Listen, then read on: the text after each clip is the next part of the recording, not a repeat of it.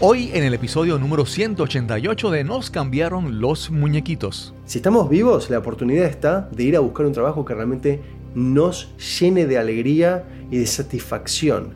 Porque la vida se pasa y es una sola vida. Y si realmente no encontraste todavía esa satisfacción donde vos te levantarías para hacer tu trabajo día a día aunque no te paguen, si vos no estás haciendo eso hoy, estás malgastando tu vida. Te lo digo sinceramente, si no estás viviendo tu propósito, trabajando para otro o trabajando para ti mismo, estás desperdiciando tu vida. Mi nombre es Cristóbal Colón y esto es Nos cambiaron los muñequitos. Nos cambiaron los muñequitos. Nos cambiaron los muñequitos. Nos cambiaron los muñequitos. Nos cambiaron los muñequitos. Nos cambiaron los muñequitos. No tengas forma como el agua. Cuando viertes agua en una taza, se convierte en la taza. Cuando viertes agua en una botella, se convierte en la botella. Cuando viertes agua en una tetera, se convierte en la tetera. El agua puede gotear y puede golpear. Sé como el agua, mi amigo.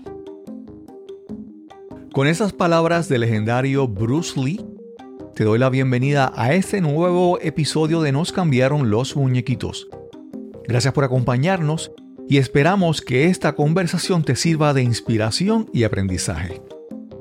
Si escuchas este episodio antes del 18 de marzo de 2022, estás a tiempo de participar en nuestro sorteo de celebración de cuatro años de podcast. Estamos trabajando con los detalles, pero te adelanto que para participar necesitarás claves que diremos al final de cada uno de los próximos episodios. Así que quédate hasta el final, escucha y anota la palabra clave y el número de este episodio. Visita la página cristobalcolón.net diagonal contacto para enviarte información sobre cómo registrar tu participación.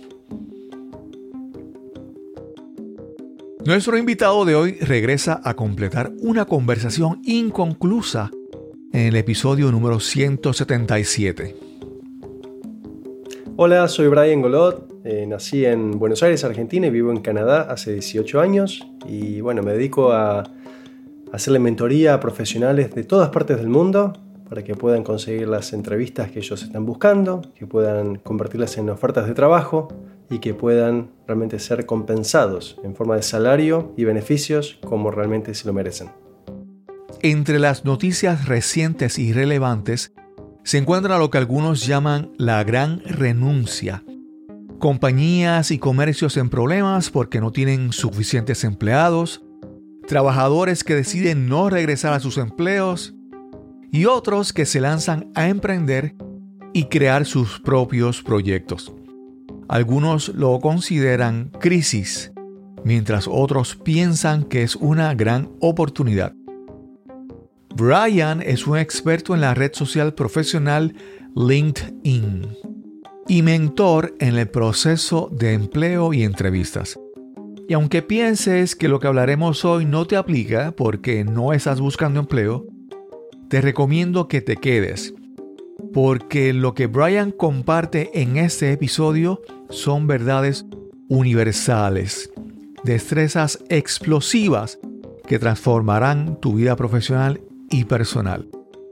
Ese es el episodio número 188 y conversamos con Brian Golod. Esta entrevista que vamos a tener hoy es la segunda que tenemos con Brian. A veces nos pasa con, con invitados que mientras estamos haciendo la primera entrevista y no la hemos terminado, ya queremos hacer la segunda. Primero porque la pasamos muy bien, aprendemos un montón y segundo porque se han quedado cosas sin hablar y en el caso de, hoy, la, entrevista con Brian es la segunda. Y, tengo el placer nuevamente de tenerlo aquí en mi podcast. ¿Cómo está Brian? Excelente, gracias a Dios, con salud. Eso vengo diciendo hace ya dos años casi, con salud es lo más importante. Qué bien, qué bien. Eso es en, esto, en estos tiempos Y, y ahora con la variante Omicron y todo eso, es como que la salud es, eh, ya es nor- casi normal ver a personas que se han contagiado con COVID y ahora pues la salud sigue siendo, sigue siendo lo más importante. ¿Y tú cómo estás? ¿Estás, aparte de la salud, está el clima en, en- en Canadá? Está, me imagino que está cálido. Acá donde vivo ahora, en Toronto, la temperatura, la sensación térmica llegó a menos 23. Wow. Las wow. cataratas, mi, mi abuela me, me llamó de Argentina y me dijo, las cataratas del Niágara se congelaron. Y yo le dije, uy, mira qué interesante, no sabía que se habían congelado. No me sorprende que se hayan congelado, pero el caudal de agua que, que baja por esas cataratas es impresionante.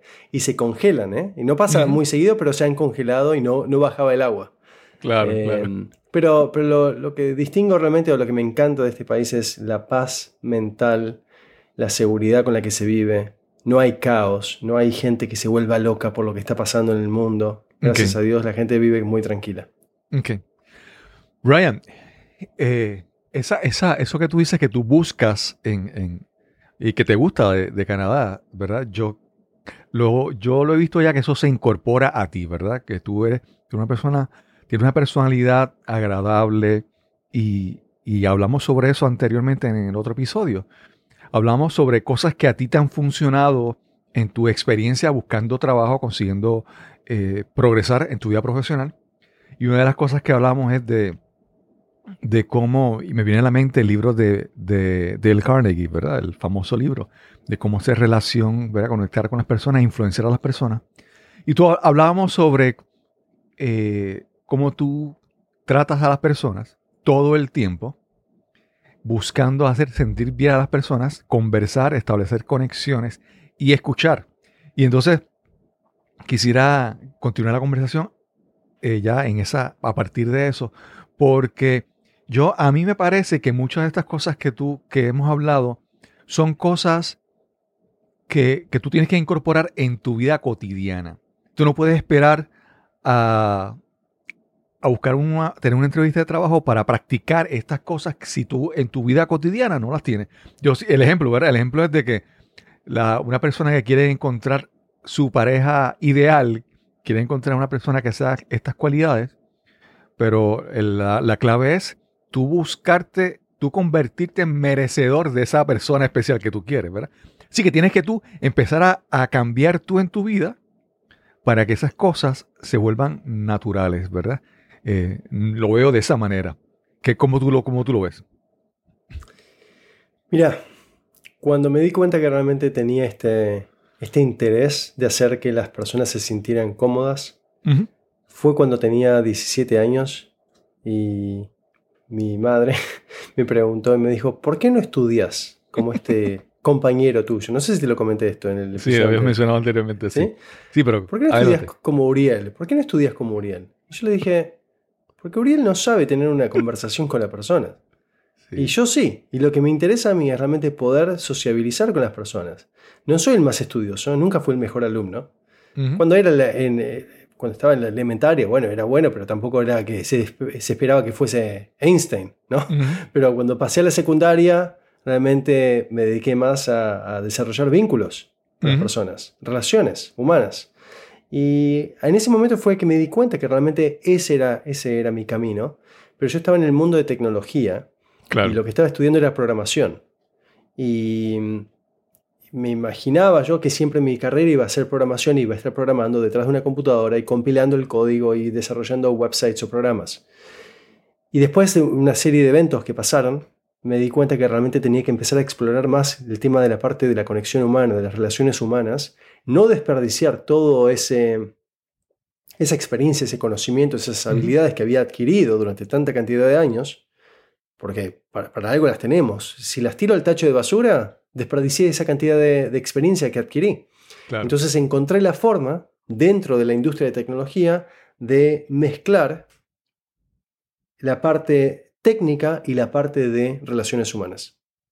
sí. Y eso me permitió distinguirme y encontrar mi nuevo rumbo. Hasta que llegamos a la parte de Jean-Claude, que habíamos hablado la vez pasada, donde realmente logré redescubrirme, reinventarme, renacer gracias a mi compromiso hacia mí mismo, hacia Claro. el tiempo como lo estaba, como lo estaba utilizando, eh, poniéndolo en LinkedIn, ¿no? en LinkedIn, como dicen en español. Poniéndolo ahí, depositando mi tiempo en LinkedIn sin saber qué era lo que iba a venir, pero sabiendo que si ponía mi tiempo y mi esfuerzo en el lugar apropiado, en el ambiente correcto, algo positivo tenía que venir. Claro, y lo claro. que vino no entraba en mi imaginación. La magnitud del crecimiento personal, profesional y económico nunca me lo, podré- me- me lo pu- me lo podría haber imaginado. Sí. Brian, eh, yo recuerdo, esto es aquí hace, hace un tiempito, unas décadas, yo recuerdo que para los 80 había una serie de televisión que no fue tan exitosa. Esta serie se llamaba Stingray y el protagonista era un personaje que tenía una, una Corvette Stingray, ese era, por eso era el nombre, y nun- él era un personaje misterioso que él ayudaba a una persona en cada episodio a resolver un problema. Y él no les exigía nada, él simplemente les exigía, le decía que más adelante yo te voy a pedir ayuda y tú me tienes que ayudar incondicionalmente. Y cada episodio él lo resolvía con la ayuda de personas que anteriormente él había ayudado. Obviamente, en, en esa, la, la premisa del, del- episodio de la, de la serie era que era una, una deuda, vamos a decir así. Pero lo que, lo que quiero traer con este ejemplo de esa serie, de la serie Stingray, es que toda la serie es la ayuda de las personas que anteriormente tú ayudaste. Cada vez que tú eh, logras un lazo con alguna persona, estás creando una conexión y una posibilidad o una oportunidad en el futuro. Tú mencionaste muchos casos, varios casos de, de- personas que tú en, en- en entrevistas eh, conversabas con alguien y eso te facilitaba el progreso. El progreso. Yo, yo, ¿cómo tú lo ves esta parte de, para mí, eh, establecer rela- relaciones y conexiones, como tú dices, yo creo que es que hasta cierto punto cultivar semillas que puede ser que más adelante tú coseches o que muchas veces no, pero el fruto te puede beneficiar más adelante. ¿Cómo tú lo ves? Mira, te digo algo, me vienen Ujú. tantos pensamientos a la cabeza en este momento y mientras que estamos preparándonos para, para empezar a grabar. Eh, uno de los pensamientos que es, gracioso lo que me viene a la cabeza, pero que realmente lo puedo contrastar, te voy a mostrar las dos caras de esto. Mm, Uno de los pensamientos es, vos te diste cuenta que la gente que no es, que no es bonita, no en los estándares de, de la sociedad, ujú. son los más graciosos, son los más buenos, ¿no? Los que son, los que realmente son bonitos, hombres, mujeres, ah, Claro. se la creen, ¿no? Se la creen porque realmente tienen, tienen el cuerpo, sí, tienen sí. la cara, tienen la voz, tienen lo que sea. Pero los que no lo son tienen que esforzarse por tener otro agregado. Mm, Tienen que ser buenos, tienen que, ser, eh, tienen que tener humor, tienen que tener algo distinto. Bueno, con el tema de la gente que no es tan inteligente, por lo menos en papel, ¿no? Yo en papel no soy el más inteligente, no tengo los estudios universitarios completos, creo que lo habíamos hablado anteriormente. No tengo el diploma, eh, o el, sí, el diploma en, en- en la pared, enmarcado. Tengo algo de un terciario, un año, fue lo que realmente me dio el cerebro para poder terminar, realmente. Eh, pero un- unos estudios universitarios, fui a la universidad y dije, no, esto no es para mí. Por lo menos en esas condiciones en las que estaba, no era para mí. Entonces, a pesar de que cuando tenía corta edad, cuando tenía 17, realmente empecé a darme cuenta que realmente este tema de las relaciones humanas era lo mío. Cuando llegaron las posibilidades de venir a las entrevistas en Canadá a los 20 años, y me di cuenta que realmente las entrevistas no son para estar nerviosos, que realmente es una posibilidad de empezar a escuchar lo que dice la otra persona y demostrarle que realmente estamos entendiendo lo que está buscando y que tenemos sentido común y que vamos a actuar acordemente para poder represen- representar correctamente la organización, la empresa en la que queremos, en la que queremos trabajar. No es una ciencia realmente, no es tan difícil. Y si podemos de alguna forma establecer una, relación, desarrollar una relación de confianza con la persona que tenemos delante nuestro, esa persona, y si logramos encontrar algo que nos, que nos asemeje, algo que tengamos en común, esa persona muy posiblemente nos vaya a elegir a nosotros. ¿Por qué? Porque si recordamos cuando estábamos en, la primaria, en la secundaria, en algún, eh, algún equipo de, de- de deporte, de fútbol o de básquet o de vóley o de lo que sea, y, y habían dos capitanes y tenían que elegir a su equipo, ¿a quiénes elegían? A los que más les gustaban. No necesariamente a los mejores jugadores, pero pero los que más le gustaban. Entonces los empleadores, los entrevistadores, hacen conscientemente o inconscientemente hacen algo similar. Yo veo que con vos me, me va a resultar fácil trabajar, me gusta tu tono, me, gusta tus, me gustan tus valores, me gusta cómo te expresas. Creo que vamos a poder colaborar y comunicarnos muy bien. No serás el más inteligente de todos los candidatos, pero me gusta tu forma, tu trato. Entonces, hay que poder demostrar eso. ¿Y por qué me reí antes pensando en todo esto? Porque la gente que tiene PhD o, un, doctorado, que viene a mí también para, para consultoría, para, para, para, mentoría, tienen problemas realmente para poder desarrollar, desarrollar la parte de relaciones humanas.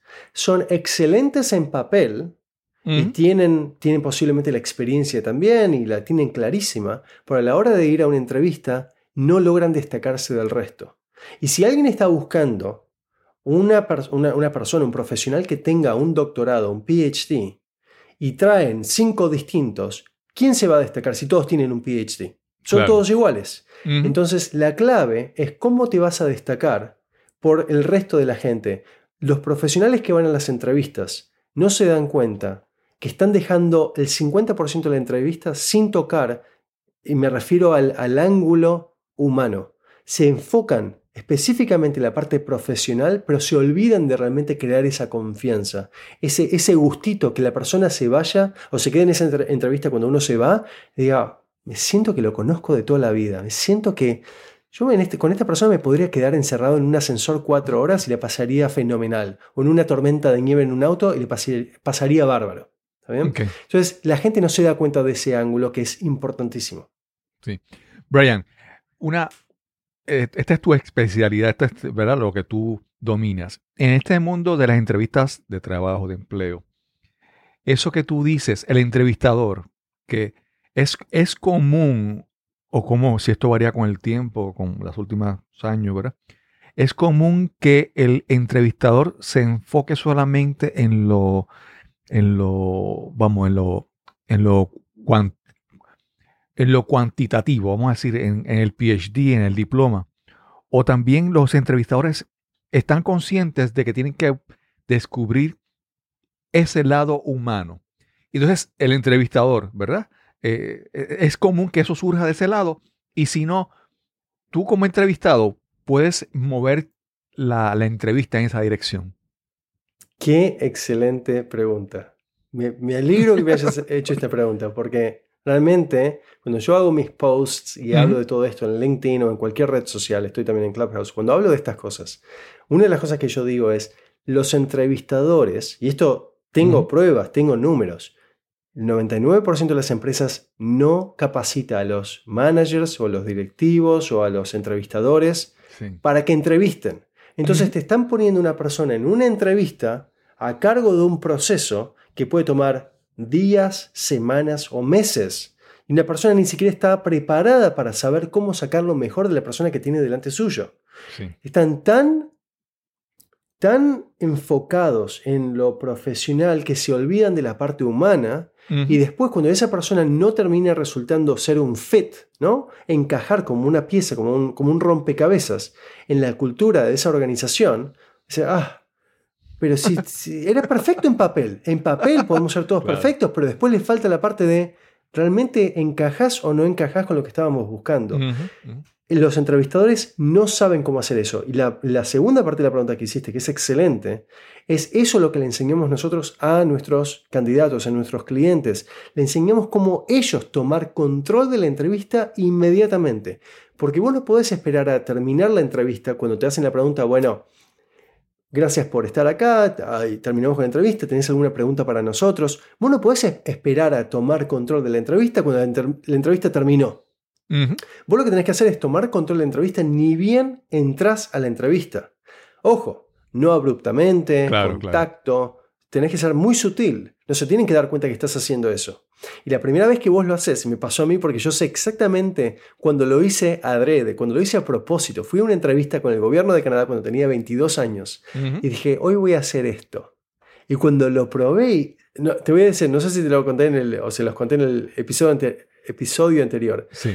Cuando fui, hice lo que, lo que les voy a decir en este momento, si querés lo cuento abiertamente. Sí, no, cuéntalo, cuéntalo, por favor. llevar, ¿Sí? Sí. Ok. Yo, yo iba a la entrevista y en mi mente dije, era un viernes, ¿está bien? Era un viernes. Y es clave porque ahora, en, en mi, en mi proceso de, de- de capacitación, yo les digo a mis, a mis clientes, les, les digo, si te dan para elegir un día de la semana cuándo ir a la entrevista, siempre el lunes, viernes o el día después de un fin de semana largo.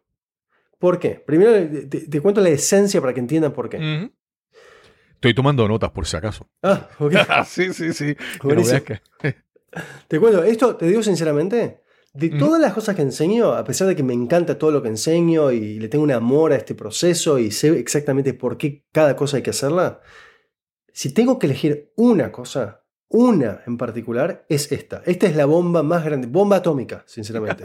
y espero que la gente que está escuchando que diga, wow, nunca pensé eso. Y lo voy a probar y que les funcione, que digan, wow, me ahorré miles de dólares de capacitación y me sirvió. Ojo, la- las capacitaciones no son tips aislados. Ah, sí, hace esto y hace lo otro. Es toda una, una capacitación realmente de Claro. muchas, muchas horas. Pero si tengo que elegir una sola cosa, sería esta. Entonces, otra vez, lunes, viernes o el día después de un fin de semana. ¿Por qué? La esencia de esto es que yo les pregunto, ¿cuándo es que el entrevistador está pensando o tiene ese estado mental que es algo personal? Porque lo que nosotros estamos tratando de buscar es una comuna- eh, algo en común entre el Claro. entrevistador y nosotros. ¿Cómo Ujú. hacemos para llevarlo a ese estado de, de pensamiento personal, ese estado mental, de, de- de estado personal? Bueno, ¿cuándo es nuestro tiempo personal? Los fines de semana. Entonces tenemos que elegir un día que esté más próximo al fin de semana para ir a una entrevista. Entonces, lunes, viernes o el día después de un eh, fin de semana largo. Exacto. La pregunta que yo dije cuando tenía 22 años, que yo dije, le voy a hacer a mi entrevistadora, se llamaba Ann, ¿no? Ujú. Dije, le voy a hacer esta pregunta. En inglés es así. Are you looking forward to the weekend? Que significa, ¿tenés ganas de que ya llegue el fin de semana? Entonces, ojo, ojo. No es que llegué y le hice la pregunta inmediatamente. Hola, buenos días o buenas tardes. Ann, ¿cómo estás? Muchísimas gracias por recibirme. Lo aprecio muchísimo, aprecio muchísimo tu tiempo. Me contestó Ann. No, gracias a vos por tu tiempo, por, por venir a la entrevista. Are you looking forward to the weekend? Ahí le tiré la bomba. ¿Está bien? Ahí tomé control. ¿Está bien? Yo Claro. no, no podés esperar. No, no, la persona no te, no te va a dar una entrada donde te va a decir, ¿me quieres hacer una pregunta? No, no. Vos tenés que tirarle la bomba. Claro. Y ahí le tiré, ¿Are you looking forward to the we- weekend? O, ¿Querés que llegue el, el fin de semana, no? ¿Qué fue lo que me contestó? Carlos, sentate. Eh, eh, Cristóbal, sentate. Te dije, Carlos, Sí, no te preocupes, Carlos. no te preocupes. Porque por la C de Cristóbal, la, la C de Colón, digo, Carlos. Ah, sí, sí, sí. Cristóbal, sentate.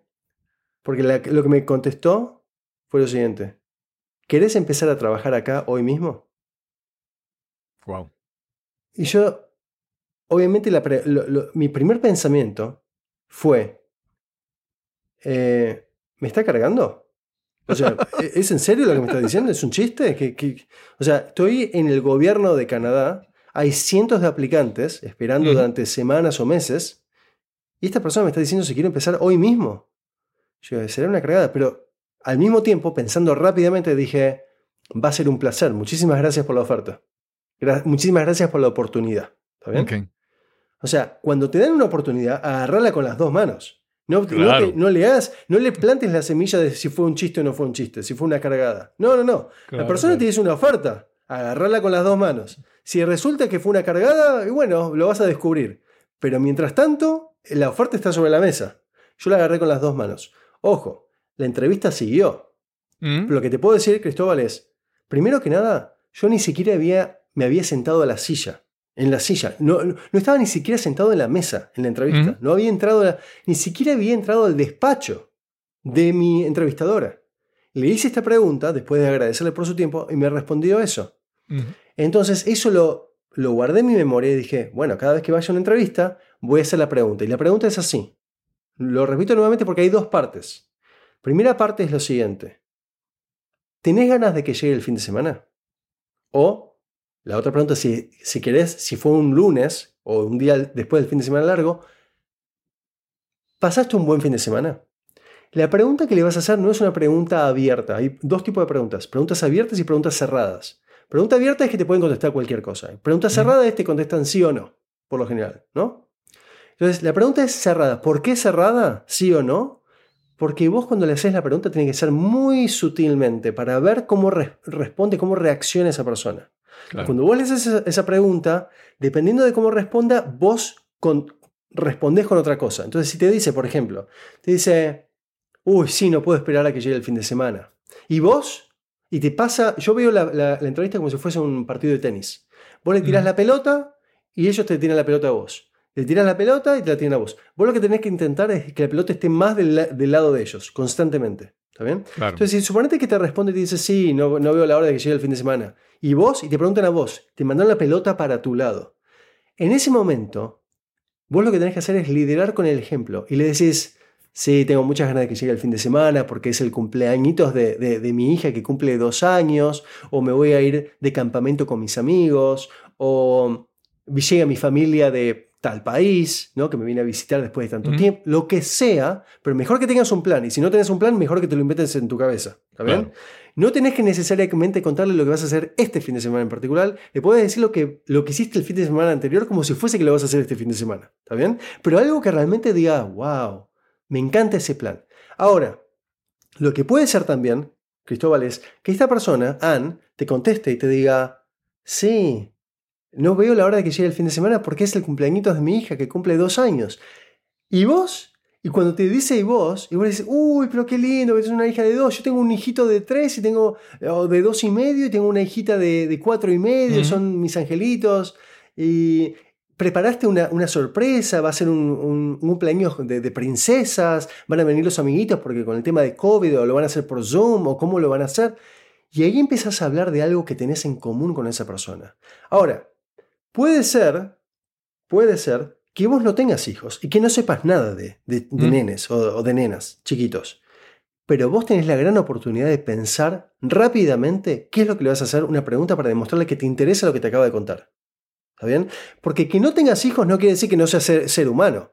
Vos fuiste chico también.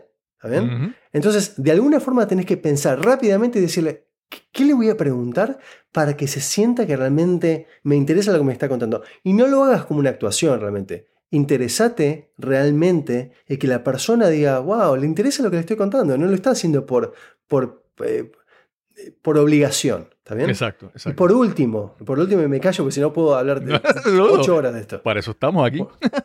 Por último, Cristóbal, cuando te cuenta algo en, en particular, ¿está bien? Que es algo especial para esa persona, guardalo en un, un pedacito de tu memoria. Y cuando te estás yendo de la entrevista, decirle, te deseo lo mejor en el cumpleaños de, de- de tu hijita. Claro. Muy fe- mu- muchas felicidades, espero que la pase lindo. Eh, y bueno, que salga todo como esperás, ¿no? Ese detalle, ese detalle que vos lo capturaste al principio de la entrevista y te lo guardaste y lo dijiste al final nuevamente, lo tiraste como una bomba otra vez, así como, como quien no quiere la cosa, la persona se dice, este pibe me escuchó. Este Claro. pibe realmente le interesó lo que yo estaba diciendo. No vino a hablar y hablar y hablar sobre él mismo. Él vino acá a crear una relación. Sí. Es completamente la forma de encarar una entrevista. Brian, eh, ¿cómo te explico? Eh, en mi caso, yo, como te mencioné el libro de Dale Carnegie, Dale Carnegie, una de las cosas que dice es que tú tienes que descubrir algo, el tema que esa persona le hace despertar un gran fervor. Mencionaste el, ejemplo del, de la hija o lo que sea, ¿verdad? Y entonces uno tiene que mostrar interés por eso. Pero hay personas, como mencionamos hace un momento, la gente que tiene el doctorado, el diploma, pero no tiene la habilidad. A mí me da la impresión de que en un momento de mi vida yo leí ese libro de Dale Carnegie y empecé conscientemente a buscar practicar esas cosas que para mí no eran fáciles. Y con el paso del tiempo, yo cuando puedo tener esa conversación que tú mencionas, me siento natural haciéndolo. Es así, tú sientes que algunos de tus eh, clientes pueden sentirse al principio que no es natural y suena forzado y eventualmente lo van a, a sentir. ¿Cómo es ese proceso de sentirse natural al conversar con alguien y mostrar interés en esa otra persona? Te digo, para mí, a mí mismo, y yo soy la persona que, que descubrió esto y que lo implementé por primera vez y que después de mucho tiempo lo empecé a compartir con otros, era como mi gran secreto, ¿está bien? Ujú. Yo me sentí que estaba forzando y que era algo artificial, ¿no? Pero lo, lo bueno del ser humano, por ahora, en este momento, eh, quizás dentro de unos años Elon Musk tenga alguna tecnología para esto, pero por ahora nadie sabe lo que estamos pensando. Ese sería un gran poder que podríamos tener como seres humanos, saber lo que vos estás pensando. ¿Está bien? Pero la gente no sabe lo que yo estoy pensando. La gente no sabe cuánto me preparé. La gente no sabe que tuvo el entrenamiento de Brian o de Next Batch para poder llegar a este- a esta entrevista y conseguir esa oferta de trabajo. La gente no sabe realmente. Ok. El entrevistador no tiene ni idea. Entonces yo lo que le digo a mis, a mis clientes es, no te preocupes que nadie te puede leer el cerebro. Nadie puede saber lo que vos estás pensando y a pesar de que vos sientas que estás siendo forzado, la primera es como, es como andar en bicicleta. La primera vez te sentís medio raro, ¿está bien? Especialmente, especialmente, yo les digo esto a mis clientes, les digo, ustedes la primera vez que hagan todo esto van a sentir que es muy raro, porque yo les vengo a proponer ideas que las pueden considerar hasta locas, como que nunca pensé en esto. ¿Estás seguro que funciona? Bueno, fíjate en mi perfil de LinkedIn, las 100 recomendaciones que tengo y los, testi- los testimonios en vivo de, de, de video que tengo, y si la gente dice, esto funciona, créeles a esas personas porque por algo lo están diciendo. No es que yo les pagué para que lo dijeran. Lo están diciendo, diciendo porque les funcionó, hicieron textualmente lo que yo les dije. Ahora, si vos venís a mí, esto se lo, se lo digo, justamente hoy tuve una conversación fuerte con un posible cliente, donde yo le dije, mira, se llama Mohamed. Le dije, Mohamed, vos estás viniendo a mí como si yo fuese un doctor. Vos tenés un resfrío en este momento y yo como doctor te estoy diciendo que vos tenés que tomar esta pastilla tres veces al día durante una semana. Vos, es tu vida. Vos hacés lo que vos quieras. Si vos querés tomar media pastilla una vez cada dos días, hacelo, es tu vida. Yo no te puedo forzar a qué es lo que vas a hacer. Pero si vos querés estar en mi programa, vos tenés que respetar exactamente lo que te digo, si no, no me vengas a decir tu programa no me funciona. Claro.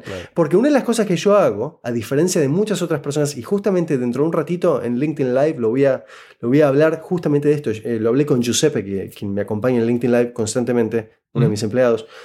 Le dije, Giuseppe, me gustaría hablar del tema de los scams. El scam es la persona que se aprovecha de otro. Sí. A veces a propósito y a veces no a propósito, pero son personas que ofrecen un servicio y realmente no se comprometen con el objetivo de la otra persona. Te dicen, por ejemplo, yo te escribo tu resumen o tu CV o tu currículum, ¿está bien? Pero, ¿hay algún tipo de garantía? No. Yo te lo escribo, si te funciona, te funciona y si no te funciona, no te funciona. ¿Está Claro. bien? Básicamente es así. Entonces, vienen muchas personas a mí, muchos profesionales de todas partes del mundo y me dicen, yo ya pagué dos veces para que me escriban el, el CV y no me funcionó.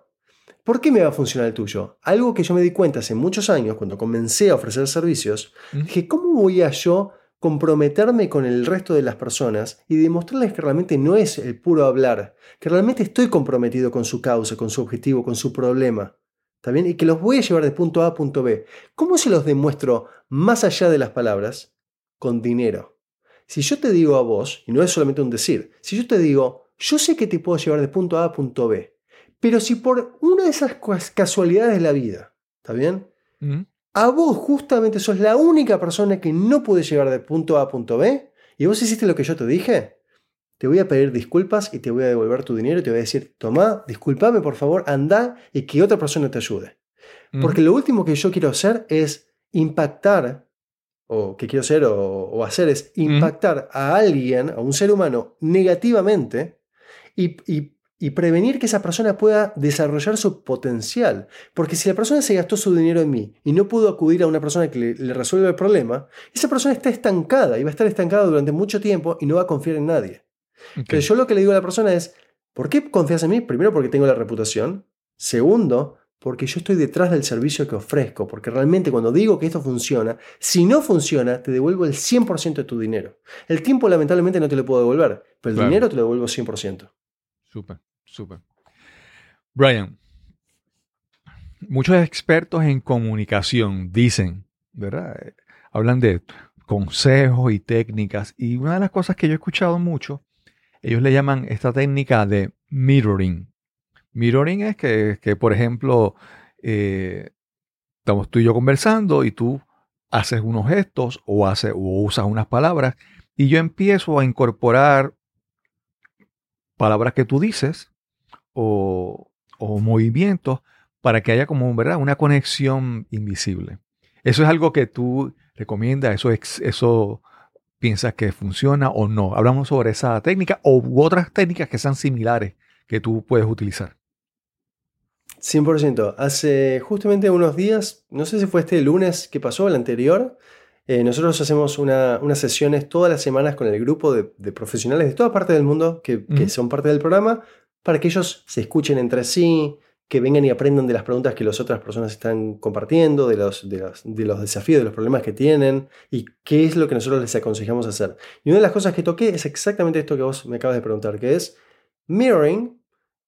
Yo no lo llamo mirroring necesariamente, no, le- no sé si le puse un nombre realmente, pero es básicamente estar atento al tono y a la forma, al ritmo de habla y al, a, cómo, se, cómo se comunica la persona Claro. a la que tenés delante tuyo. Es importantísimo en una entrevista que sea como, wow, cuando te mira, si alguien te estuviese mirando desde afuera, con esa persona que te está entrevistando, decir, es como si ustedes dos hubiesen sido formados en el mismo lugar.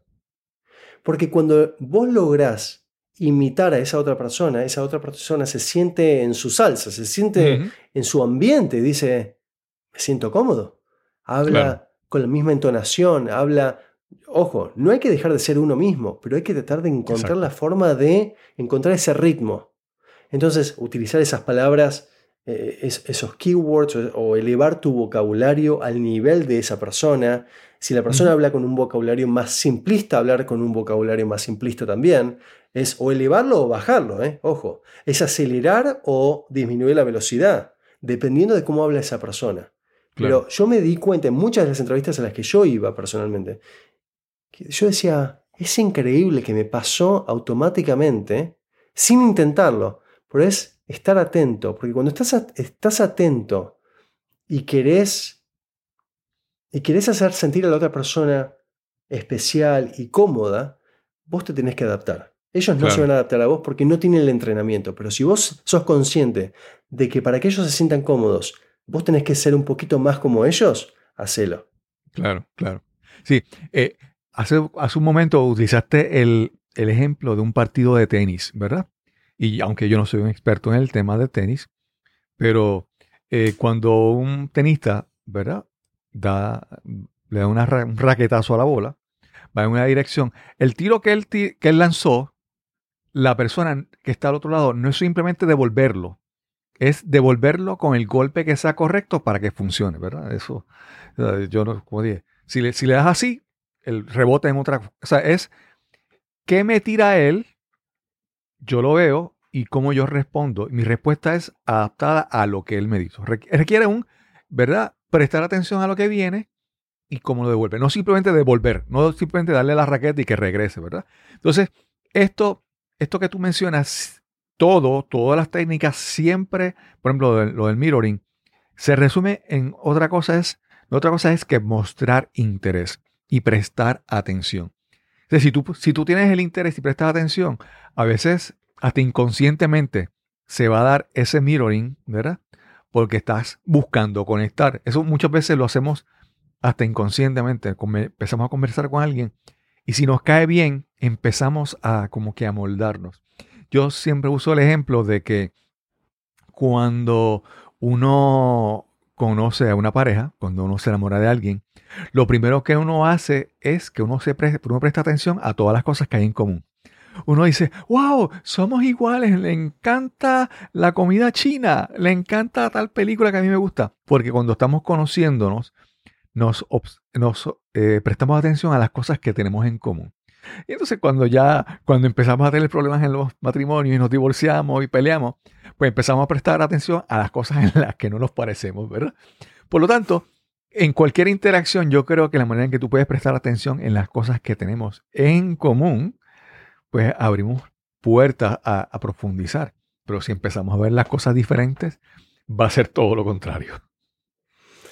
Uf, sinceramente yo me quedaría acá horas, horas diciéndote todo lo que te quiero contar, pero hay... es- no sé ni siquiera por dónde empezar con respecto a esto. Adelante, te voy a decir adelante. una cosa. Te voy a decir una cosa.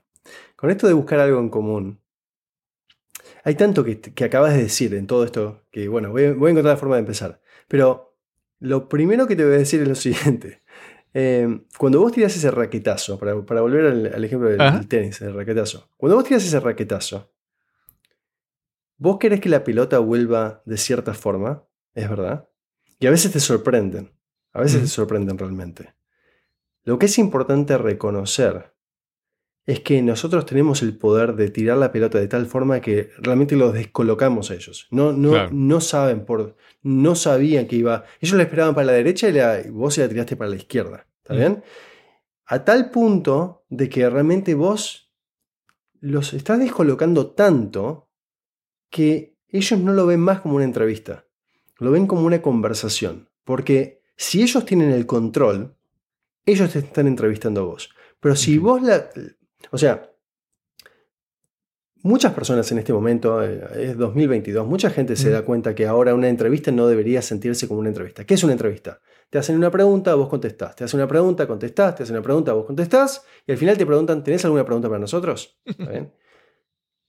Eso, si, la, si tu entrevista se siente de esa forma, no quiere decir que no te vayan a contratar, pero quiere decir que tus chances son tantas como las de los otros candidatos. Si habían tres candidatos, tenés una en tres. Si habían cinco, una en cinco. ¿Está bien? Si vos lográs hacer las dos cosas que voy a decir ahora, te vas a distinguir tanto del resto de los candidatos que nunca te van a poder comparar con nadie. Primero, convertí la entrevista en una conversación. ¿Está bien? Mucha gente ya sabe que la entrevista no tiene que ser una entrevista, se tiene que sentir como una conversación, ¿no? Donde hay un ir y venir, donde vos también podés estar cómodo en hacer preguntas durante la, durante la entrevista. Pero si vos lo lográs hacer bien, bien, bien, realmente vos pasas a ser la persona que tenga el control de esa entrevista. ¿Está bien? Entonces, como yo contaba anteriormente, vos podés entrar a la entrevista y ya empezar a hacer preguntas. De- después de haber agradecido por el tiempo, gracias por tu tiempo y demás, vos podés empezar a hacer las entrevistas. Y ahí sutilmente vos empezás a controlar la entrevista. ¿Está bien? Y después la llevas para el lado que vos quieras. Ahora, hay una pregunta, y te quiero contar una anécdota que es muy Mm. interesante, de un, de, un, de un cliente que se llama Gerardo, que trabaja en Washington, D.C., que trabaja para Costco en operaciones y que quiere eh, pasarse a Microsoft. En Microsoft. Ok. Y nosotros le enseñamos cómo presentarse, porque la primera pregunta que te hacen el 99% de las, de, de las empresas es, Can you tell us a bit about yourself? En inglés, que quiere decir, ¿nos podrías contar un poquito sobre vos? O hay empresas que te dicen, ¿nos podrías contar sobre tu, tu currículum o tu, tu CV o tu resumen? ¿no? Entonces, a, a Gerardo y a todos nuestros clientes, nosotros tenemos un proceso en el que nosotros le enseñamos a la, a la persona, el profesional, cómo presentarse. La mayoría de las personas, de los candidatos, piensan que tienen que hacer lo que se llama un elevator pitch. Son 30 a 45 segundos, donde mm. te dicen, ¿nos podrías contar un poquito de, de vos? Y básicamente es como una carrera. Y terminaron en 30 a 45 segundos y la persona adelante dice, no me acuerdo de nada. Escuché dos keywords, dos palabras claves que dijiste, pero no tengo ni idea de lo que dijiste. Y la persona, básicamente malgastaste una oportunidad de realmente presentarse, de presentarte y, y- y ser recordado. Porque si te estás presentando y no sabes cómo ser recordado, ¿para qué te estás presentando? Ni vayas a la entrevista. Entonces, bueno, nosotros tenemos un proceso. Cuestión es que Gerardo va a la entrevista con, con Microsoft y el entrevistador le dice, Gerardo, ¿nos podés contar sobre tu resumen? No le dice, me podés contar un poquito sobre vos, que es más abierto. Dice, ¿me podés contar sobre tu resumen? Y Gerardo, bien entrenado y con, con disculpa la, la expresión, no, pero con huevos realmente, porque hay que tener huevos Sí, para sí, poder sí, hacer lo que hizo, hizo Gerardo. Gerardo le contesta y le dice, no, no, no, no, no. Le dice, no, no. Yo no te voy a contar mi resumen o mi currículum. Dice, yo lo que te voy a contar es quién soy, de dónde vengo, qué decisiones tomé en mi carrera, en mi vida personal y hacia dónde me dirijo, para que entiendas por qué hago lo que hago. Y ahí empieza Bam. con su historia. Bam. Le tiró con un, con un martillo por la cabeza, le pegó un mazazo en la cabeza. Sí. Y la persona, cuando Gerardo termina de contar su historia, que no dura ni 30 ni 45 segundos, dura 5 o 7 minutos, podés tomar todo el tiempo que, que vos quieras, si la haces Claro. bien. Y hay vari- varias partes claves de esto, pero bueno. Cuando termina de contestar Gerardo, ¿qué le dice esta, esta persona? Le dice, wow, la próxima vez que yo vaya a una entrevista voy a contestar como vos. Hay que tener huevos para ir a una entrevista con Microsoft y decirle, lo que me acabas de preguntar no te lo voy a contestar. Te voy a hacer como yo te, te voy a contestar como yo te quiero contestar. Claro. Wow, hay que tener coraje para eso, ¿eh? Claro, claro. ¿Está bien? Sí, no, y obviamente eh, eso refleja, vamos, está lo que Gerardo dijo, los datos que dijo, pero también está cómo lo dijo. Cuando él tomó esa iniciativa, ¿qué mensaje le envió a, la entrevistadora o al entrevistador? ¿Qué mensaje le envió? Esta persona tiene claridad de pensamiento, claridad de intención, sus objetivos están claros y, y toma la iniciativa de ir en esa dirección. Son cosas como que eh, todo lo que le dijo sin decirlo, solamente con actuar, ¿verdad? Eso es súper, súper interesante. Brian, otra pregunta. Eh, hablamos de escuchar. Escuchar cuando hablamos con la persona que nos entrevista. Pero eh, ay, yo soy de las personas que entro a un lugar y observo todo, ¿verdad? Y quiero saber si esto es algo también. Si, si por ejemplo, si yo entro a una entrevista a la oficina de alguien y veo alguna foto, algún libro, algo, yo puedo observar cosas en el entorno para recibir información a mi favor. Por ejemplo, si la, si el- si la persona tiene un- una foto con amigos en un velero o, o tiene un libro importante sobre la mesa, ¿puedo utilizar esa información también? Sí. Pero cuidado, porque eso también lo podés hacer antes de llegar a la entrevista. Hay gente que lo hace esto y yo aconsejo que no hagan esto de buscar a la persona en Facebook o en LinkedIn y básicamente hacer esto que se llama stalking. En inglés Sí, se llama stalking, en, en- en español debe ser como espiar a esa persona, ¿no? Exacto. Eh, yo aconsejo que no. El mejor, la mejor habilidad que alguien puede desarrollar no es saber cómo hacer research, cómo hacer una búsqueda en LinkedIn o en Facebook, o en Twitter o en Instagram. Eso lo puede hacer cualquier persona. Cualquier persona con un poquito de, de conocimiento de cómo entrar en una, en una plataforma puede encontrarte y saber qué fue lo que posteaste y saber qué es lo que te llama la atención. Claro. La clave no está en eso. La clave está en poder venir a una entrevista y poder dinámicamente, sin saber nada sobre la otra persona, poder encontrar algo en común. Porque vos Claro. no sabés si esta persona hoy va a querer hablar, y te voy a dar un ejemplo en un momento. Me- te lo quería contar antes, pero me alegro que me hiciste esta pregunta porque me lleva igualmente a, esa- a esa- a ese ejemplo. La clave está en encontrar de lo que la persona quiera hablar hoy, no de lo que la persona es o de la que- lo que la persona hizo fuera de la, de, de la entrevista en su vida personal. Porque quizás, y es muy probable, que a la persona no le interese hablar de eso con vos. ¿Está bien? Claro. Entonces, lo que es importante es encon- encontrar la forma de escuchar a la persona y saber qué le interesa decirte hoy. Porque eso es lo que la persona está sintiendo. Si vos entras a una entrevista y, des- y- y venís vestido como con una, una bandana de, o con, con algo en la, en la- en la- en la muñeca, como si fueses un tenista, ¿no? para tratar de encontrar algo en común, decís, pero este me encontró en Instagram y sabe que juega al tenis. Esto Claro. está fabricado, esto es artificial. claro. ¿Está bien? El tema es poder llegar a hablar de tenis sin haber sabido que realmente la persona le gustaba el tenis. Ahora, el ejemplo te lo voy a dar porque me pasó a mí en particular y pasa a algunos clientes míos también. Obviamente a veces pasa, a veces no pasa, pero hay que estar preparado para que pueda llegar a pasar o tratar de lograr que pase. Está así. Esto fue lo que me pasó. Me alegro tanto que, que- que vaya la entrevista por este lado. Em, fue así. Y esto es algo que también me quejo muchísimo, que es que los entrevistadores no leen tu resumen o no se lo acuerdan, no se preparan para la entrevista. Ujú. Yo, el, la- el entrenamiento de un entrevistador o de un manager, de alguien que tiene la el, el poder de contratarte y la- el compromiso para poder hacerte sentir cómodo y entender quién sos realmente es tan bajo que realmente te puede pasar lo que me pasó a mí que voy- les voy a contar. Entro a la entrevista, me siento, hola, se llama Daniel, ¿no? Dan. Una multinacional, 4 mil millones de dólares vale esta empresa. Entro a la, a la entrevista, hola Dan, how are you? Thank you so much for having me. Eh, discúlpame. Gracias por, por recibirme, eh, por tu tiempo y demás. No, gracias a vos, bla, bla. Antes de preguntarme, ¿me podés contar un poquito sobre vos? Que es lo que cubrimos antes, anteriormente.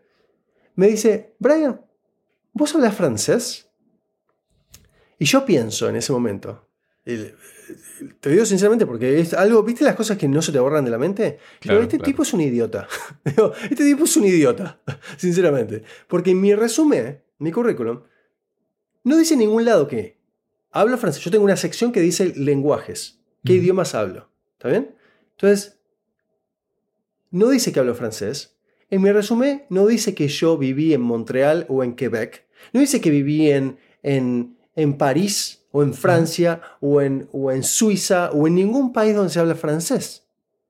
Entonces digo, ¿por qué Corno me está haciendo esta pregunta? Leyó mi resumen, sabe, sabe quién soy, se interiorizó. ¿Está bien? Entonces, cuando me hace esta pregunta, no le contesto, ¿sos idiota? No, no le contesto. Eso, Claro. Porque obviamente me echaría. ¿Está bien? Lo que le contesto muy diplomáticamente, y eh, quiero, para la gente que está escuchando, quiero decirles, me contrató igualmente. O sea que el final, el, el final es un final feliz. Claro, Pero yo claro. les voy a contar cómo llegué a ese final feliz. Me, me hace esta pregunta y yo lo que le contesto, y es algo que quiero que ustedes aprendan también, es que cuando me hace esa pregunta, yo nunca contesto sí o no y me quedo ahí. Siempre digo sí y, o digo no y. Cuento algo más. Entonces, cuando me hace la pregunta, Brian, ¿vos hablas francés? Por mi acento en, en inglés, obviamente. Y aparte porque el español y el francés es muy parecido en, inglés para una persona que no, no sabe de, de acentos. Exacto.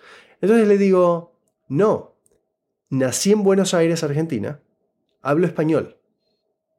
Entonces, a mí siempre, y esto también es otro tip, otra bomba que me encanta, como- hay muchas bombas atómicas realmente, pero esta es, esta es gigantesca también. Esta es su- sumamente gigante, tan, tan grande como la anterior. Son mis dos preferidas. Después vas a, me vas a decir, Brian, ¿no tenías dos preferidas? Ya, ya me dijiste como 18. ¿eh? Esta también es mi preferida. Ok. Eh, cuando, cuando yo hablo de dónde vengo, o, o empiezo a contar mi historia, lo primero que yo cuento es que yo nací y crecí en Buenos Aires, Argentina. ¿Por qué lo digo? Porque Argentina es un país que a la gente le gusta. No importa de qué país del mundo seas, a menos que realmente hayas tenido una muy mala experiencia con argentinos, ¿no? Sabemos que los argentinos no son perfectos, que se creen perfectos, pero no somos perfectos. ¿está bien? Eso lo sabemos todos. Pero la gente que no nos conoce por el tema del ego, ¿no? como los, los- los entrevistadores canadienses que no nos conocen de esa forma, los sudamericanos o centroamericanos sí nos conocen de esa forma, pero los norteamericanos no saben que, que nos creemos lo más. Yo, por lo- yo no me lo creo también, pero el, el común de la gente sí. Bueno, volviendo al tema, yo siempre comienzo con que nací, crecí en Buenos Aires, Argentina. ¿Por qué lo comento? Como lo primero que tiro, primero que nada porque yo tengo un acento en inglés. Entonces hay algo, una expresión que en inglés se llama eh, let's, to- eh, let's talk, hablar del elefante en, el, en la habitación. Sí. ¿no? O, o- sí, hablar del elefante en la habitación. ¿Qué quiere decir eso? Que si hay algo que realmente está haciendo ruido, que se hable. Hablémoslo. Exacto. ¿Qué es lo que hace ruido en una entrevista? Cuando yo voy a una entrevista, que tengo un acento. Pero la persona no me va a preguntar, ¿vos sos canadiense? ¿Naciste en algún otro lado? Porque puede ser eh, una falta de respeto. ¿está bien? Sí, Por lo puede menos ser en Canadá incómodo te para él. esa pregunta. Incómodo. Entonces, ¿qué hago yo? Rompo el hielo, rompo el hielo. Y voy a volver después a lo del tema del francés de la pregunta, porque todo tiene un, un círculo acá. Yo rompo el hielo y empiezo riéndome sobre mí mismo. Y digo, me parece que te puedes dar cuenta que tengo un acento. Nací y crecí en Buenos Aires, Argentina. ¿Está bien? ¿Qué hace eso? Eso logra que la persona que tengo adelante mío diga, wow, ya me lo dijo, ya está. Y que la persona piense y diga, wow, yo fui de luna de miel después de casarme a, a Argentina, Eh, o me encanta el vino argentino, o me encantan los panqueques argentinos, o me encanta la ropa de Argentina, el cuero de Argentina, o siempre quise ir a Argentina, o me encanta Messi, o Maradona, o lo que sea, algo que me diga Argentina. Entonces lo que yo estoy buscando es que la persona se encariñe conmigo a través Claro. de mi background, de dónde vine. ¿Está Claro. bien?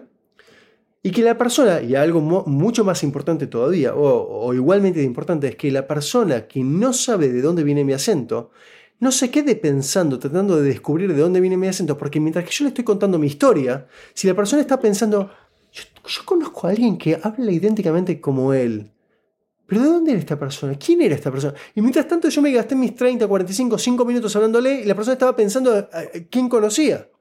Sí, Entonces sí. la persona no, no me escuchó nada de lo que le dije. Entonces yo cuando hablo necesito que la persona me escuche y realmente se comprometa con, con la, la historia que le estoy contando. Entonces yo le cuento eso y pauso a ver cómo responde la persona. ¿Está bien?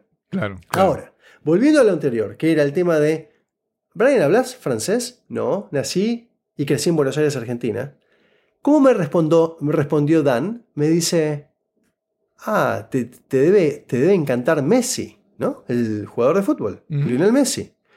Y yo lo que le contesto, obviamente no lo voy a criticar a Lionel Messi, que es la persona con la mayor cantidad de balones de oro del- de la historia. No voy a decir que es un mal jugador porque no lo es, obviamente no lo siento así, pero mi deporte preferido no es el fútbol. Jugué al fútbol durante, Mm. durante muchos años, pero no es el deporte que yo sigo, que me apasiona. Entonces, ¿qué le contesto? Le digo, sí, Messi es un gran jugador, pero el fútbol no es mi deporte preferido. Me encanta la Fórmula 1. ¿Qué me responde Dan? La Fórmula 1 es mi deporte preferido. Wow. ¿Y qué pasa ahí? Esto sin saber que su deporte preferido es la Fórmula 1, ¿está bien? Claro. ¿Qué claro. pasa ahí? Nos pasamos 15 minutos hablando de la historia de la Fórmula 1, de todos los corredores y los equipos y demás, a tal punto de que yo tuve que mirar mi reloj de costado y digo, Dan, discúlpame, yo siempre cuando pasa algo así en la, la co- en la entrevista me disculpo como si fuese un error mío, ¿no? Claro, claro. Le digo, disculpame que yo descarrilé la, la- la entrevista, no lo llamo una conversación. Disculpame que descarrilé la entrevista. Eh, me dice, no, no, Brian, me encantó conocerte eh, más a modo personal, saber sobre vos, bla, bla. ¿Qué pasó con esa, con esa entrevista? Uf, bueno, puedo contar mil cosas. Pero para resumirlo, no solamente me dieron el trabajo, sino que me dieron la mejor, el mejor cliente me lo dieron a mí. Wow. Y estaban wow. contratando dos personas. Estaban contratando dos personas. ¿Está bien? La otra persona a la que contrataron era una persona que estaba vestido, pero de punta en blanco, sin acento, hablando perfecto, con, un- con estudios universitarios, bla, bla, bla. Y sin embargo, la conexión que Dan y yo desarrollamos en esa hora fue tal que realmente él confió en mí en darme el cliente más importante que tenía la empresa. Wow. Wow. A tal punto es esta conexión que uno desarrolla que puede realmente servir tanto, que uno de los entrevistadores que vino después de Dan me hizo una pregunta al final de la entrevista donde me dijo, Brian, ¿tenés alguna pregunta para mí? Y yo, ¿sabes cómo le contesté, Cristóbal? Le digo, mira, yo tenía, tengo preguntas, pero yo ya se las hice a Dan y se, se las hice a estas dos otras personas que me entrevistaron también. Le digo, yo te la puedo hacer la pregunta, las preguntas, pero realmente, ¿cuál es el sentido? No, para malgastar tu tiempo no te las voy a hacer. Este, este chico lo tomó de forma negativa. Eso como, ah, Brian no, no, él no me tomó en serio, o no, no es una persona profesional, lo que sea. Y él habló de mí, mal. A Dan le dijo, no, no lo contrates. Y sin embargo, Dan me terminó contratando igual. Y no solamente eso, sino que me dio la, la cuenta más importante de la empresa. Wow. Entonces, vos me em- empezamos toda esta charla hoy desde el punto de vista de, ¿es importante las relaciones humanas? 100 mil por ciento, 100 mil por ciento. Claro. Hasta el punto de que podés zafar de que te vaya mal por haberte ocupado de cuidar esa relación humana o de desarrollar esa relación humana. Ok. Excelente. No, sí, eh, si nos dejan, estamos aquí dos horas más hablando de todas estas historias. Ah, sí, me encantaría, yo me quedo todo el día. Brian, hay, ¿cómo te digo? Mucha, uno lee, uno puede, puede prender el televisor, puede poner las noticias y escuchar eh, la crisis, eh, la- la- las grandes renuncias y todo eso. Y uno puede ver eh, sitios que no están respondiendo o no están cumpliendo con su, con su trabajo porque no tienen suficiente fuerza laboral, ¿verdad? Y, y todo se enfoca desde como una crisis. ¿Tú piensas que es una crisis o tú piensas que puede ser oportunidad para personas?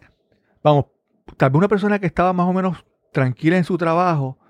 ¿Tú crees que esto que está ocurriendo puede abrir oportunidades mejores para personas y, y- e intentar buscar otras opciones? ¿Tú cómo lo ves?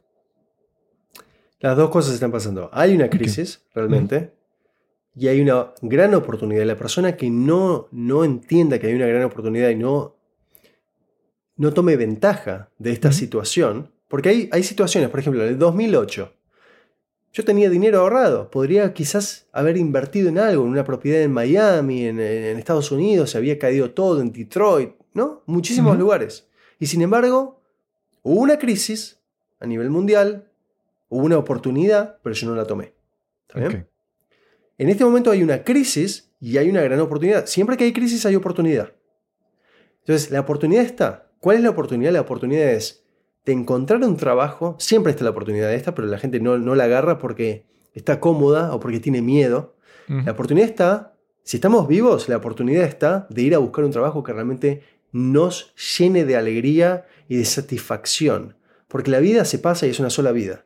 Y si realmente Claro. no encontraste todavía esa satisfacción donde vos te levantarías para hacer tu trabajo día a día, aunque no te paguen.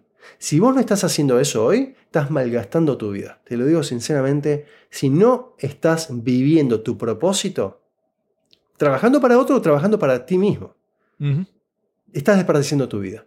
Las, las chances, las probabilidades de que hoy estemos vivos nosotros, o de que hayamos nacido, no de que estemos vivos, de que hayamos nacido, son una en 400 trillones. Entonces, el hecho de que nacimos lo podemos ver de dos formas distintas.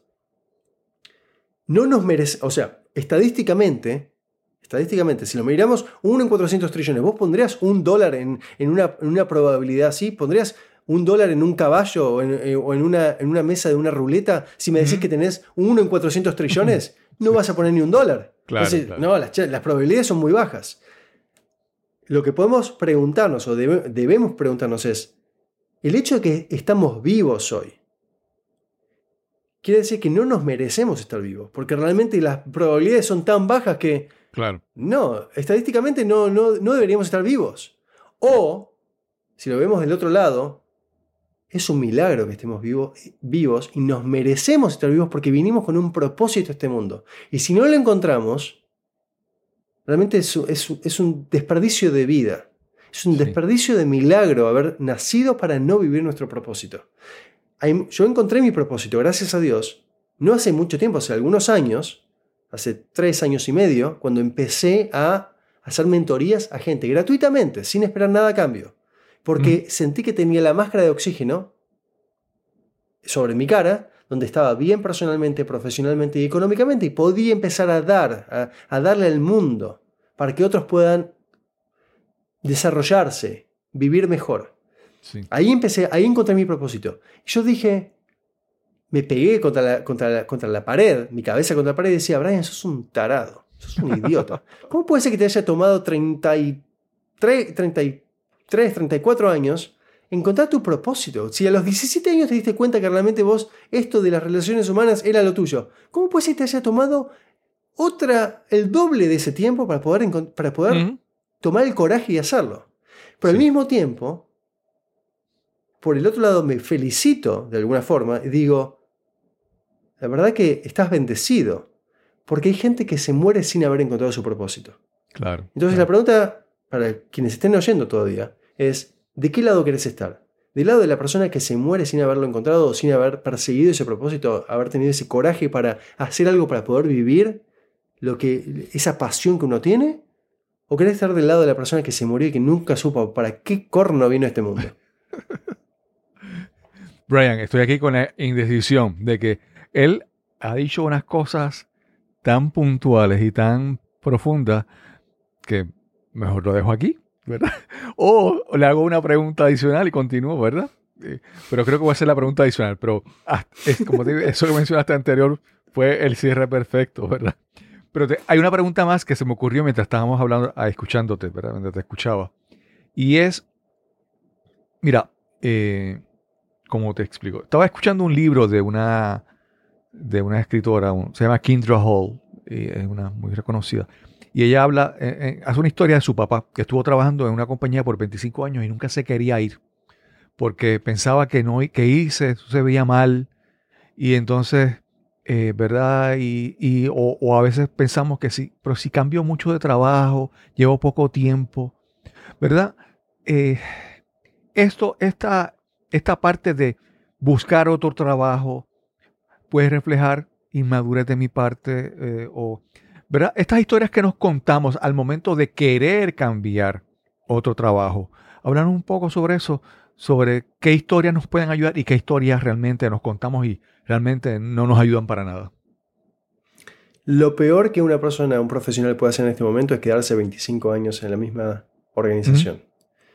Eh, lamentablemente en este, en este mundo en el que vivimos ahora, eh, somos un número. Para la mayoría de las organizaciones somos un número, realmente. Y vos podés haberte dedicado toda tu vida a una organización para la hora de despedirte porque estás cobrando demasiado o porque estás siendo un poco más lento o porque pueden contratar a otra persona que sea más rápido y que cueste un cuarto de lo que vos costás. Claro. No van a tener ningún problema. Un, puede ser tu propio manager o puede ser uno nuevo. Por lo general, cuando hay reestructuración, es que una empresa te co- compró tu empresa, la adquirió, o, o que están, están reestructurando para, para deshacerse de personal porque no tienen, no tienen los fondos para poder seguir operando. Eh, cual- cualquiera sea la razón, a la hora de deshacerte- deshacerse de vos, se van a deshacer sin ningún problema, sin Claro. ningún remordimiento. Gracias por tu tiempo. Si hay indemnización porque así lo requiere la ley, te la van a dar. Y si no lo requiere la ley, su ruta, gracias por todo. Y te acompañen con las personas de seguridad a la puerta como se ven en las películas de Hollywood. ¿Está bien? Entonces, lo peor que podés hacer en este momento es trabajar por una empresa 25 años y dedicarle toda tu vida y sacrificar tu vida personal por trabajar en una empresa. No te cases con una empresa, casate con una persona y crea una familia y no te pierdas los momentos más importantes de, de cada una de las personas a, la que, a las que amas. Quedarte en una empresa esa misma cantidad de tiempo, 25, 20, 15, 10, 5 años, demuestra también en este momento, en este mundo, que sos una persona un poco vaga también. En este momento, quedarte demasiado tiempo en una empresa no quiere decir que seas más leal, quiere decir que sos una persona que no tiene apetito, que no tiene hambre por descubrir más, por ir por otros ambientes para poder conocer nuevas personas, nuevos procesos, nuevos software, nu- nuevo lo que sea. Una persona Claro. que no se desafía. Entonces, la, la mejor forma de, de crecer, o la, o la única quizás forma de crecer, es cuando uno está incómodo, cuando uno sale de esa zona de confort. Para, para poder crecer profesionalmente, salite de esa zona de confort. Aplica un trabajo en el que no estés 100% capacitado, para ir a aprender lo que te falta. Cambiate a una empresa donde digas, wow, yo le, le estimo mucho a esta empresa, le tengo un respeto increíble, no sé si estoy a la par, pero bueno, si te dan el trabajo, quiere decir que creen en vos. Claro, Entonces, claro. mejor que vos empieces a creer en vos mismo también. Claro. ¿Bien? Y lo que te puedo decir es, cuando vos estés aplicando para ir a trabajar en una empresa, no te cuesta un centavo aplicar. Te cuesta tiempo. Te cuesta tiempo que tenés que ir a apretar el botoncito, pero hoy en día es muy fácil aplicar.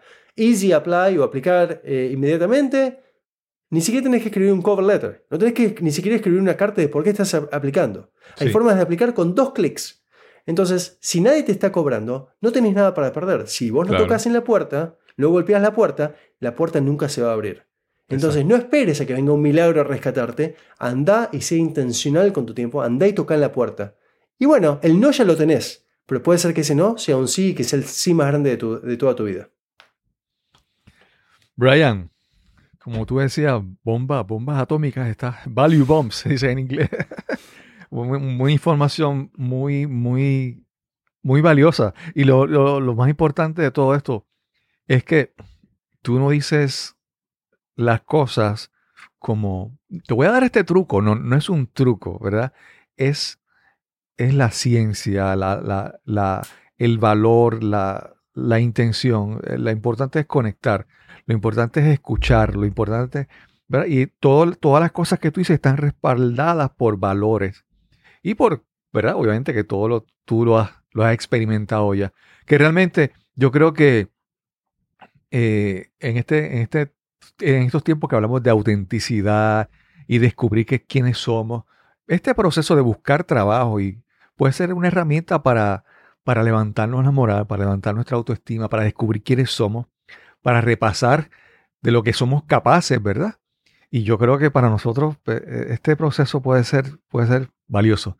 Y estoy súper agradecido de esta conversación contigo. La converso contigo y lo paso súper, la disfruto un montón y aparte de que aprendo un montón. Brian, ¿dónde más te pueden conseguir? Eh, si quieren contactarte, ¿cómo te pueden eh, conseguir? Primero que nada, te quiero agradecer nuevamente por hacerme sentir tan cómodo y por apreciar lo que cuento. Eh, y gracias a todos quienes hayan escuchado hasta aquí. Gracias por estar. Quien quiera contactarme, mi, mi perfil de LinkedIn o de LinkedIn, LinkedIn está abierto. Me pueden enviar un mensaje por privado sin tener que pagar créditos ni nada. Eh, yo pago para que la gente pueda hacer esto, para que cualquier persona me pueda escuchar. Por favor, dígame que vinieron a través del podcast de Cristóbal para, para saber que realmente eh, fue a, a través de, de aquí que me escucharon. Eh, si me quieren mandar un email, lo pueden hacer a Brian, B R I latina A N arroba next N E X T de Tomás, batch es B larga A D de dedo G E punto com. Y si quieren ir al- a ver un, un- un webinar gratuito donde yo explico cómo conseguir más entrevistas sin tener que estar actualizando tu resumen o tu currículum constantemente, que es, es, un- es, es inefectivo, es frustrante, toma tiempo. Eh, si quieres aprender cómo nuestros clientes hacen eso gratuitamente, anda a nextbatch.com. Si quieres aprender cómo nuestros clientes logran y cómo yo he logrado que me den ofertas de trabajo sin saber las respuestas durante la entrevista, ve ese, ese mismo webinar gratuito, nextbatch.com. Y si querés saber cómo yo, una persona, un inmigrante, con un acento, sin estudios, universita- o- sin estudios universitarios, logré pasar de 18 mil dólares al año a 220 mil dólares al año, mira ese, ese webinar también, nextbatch.com. Y si me querés contactar, feliz de, de saber de, de- de ti y crear una relación y una amistad, si Dios quiere también. Eh, pero ese, ese webinar realmente, te- así como te gustaron estas bombas, tiene Ujú. muchas bombas así. Claro. Brian, gracias, gracias por esta oportunidad. Realmente te digo, aprovecho, apre- aprovecho esta conversación y aprecio la oportunidad de conversar contigo. Realmente, eh, ojalá algún, algún momento tengamos la oportunidad de conocernos en persona y, y pasarla bien. Un abrazo. Si Dios quiere. Un abrazo. Quiero agradecer una vez más a Brian Golot por esta súper interesante conversación que tuvimos hoy para este episodio. Realmente conversar con Brian es divertido, eh, enriquecedor, eh, realmente es una gran experiencia. Quiero recordarte que ya se acerca la fecha del cuarto aniversario de Nos Cambiaron los Muñequitos y estamos trabajando en los detalles para una, una promoción, un sorteo que realizaremos entre los, eh, las personas que escuchan nuestro podcast. Para esto tienes que anotar la palabra clave que decimos al final de los episodios que están cercanos a esta fecha. Este es el episodio número 188 y la palabra es conexión. Repito, episodio 188 y la palabra es conexión. Quédate pendiente y pronto te más detalles sobre cómo compartir, cómo inscribirte en este sorteo. Y solo me resta decirte que si disfrutaste de este episodio, por favor, compártelo en la plataforma de podcasting o en la red social donde lo hayas escuchado. Este podcast es completamente gratuito. El precio es que lo compartas y riegues la voz con tus amigos y seres queridos. Y sin más que añadir, nos encontraremos entonces en el próximo episodio de Nos cambiaron los muñequitos. Hasta la próxima.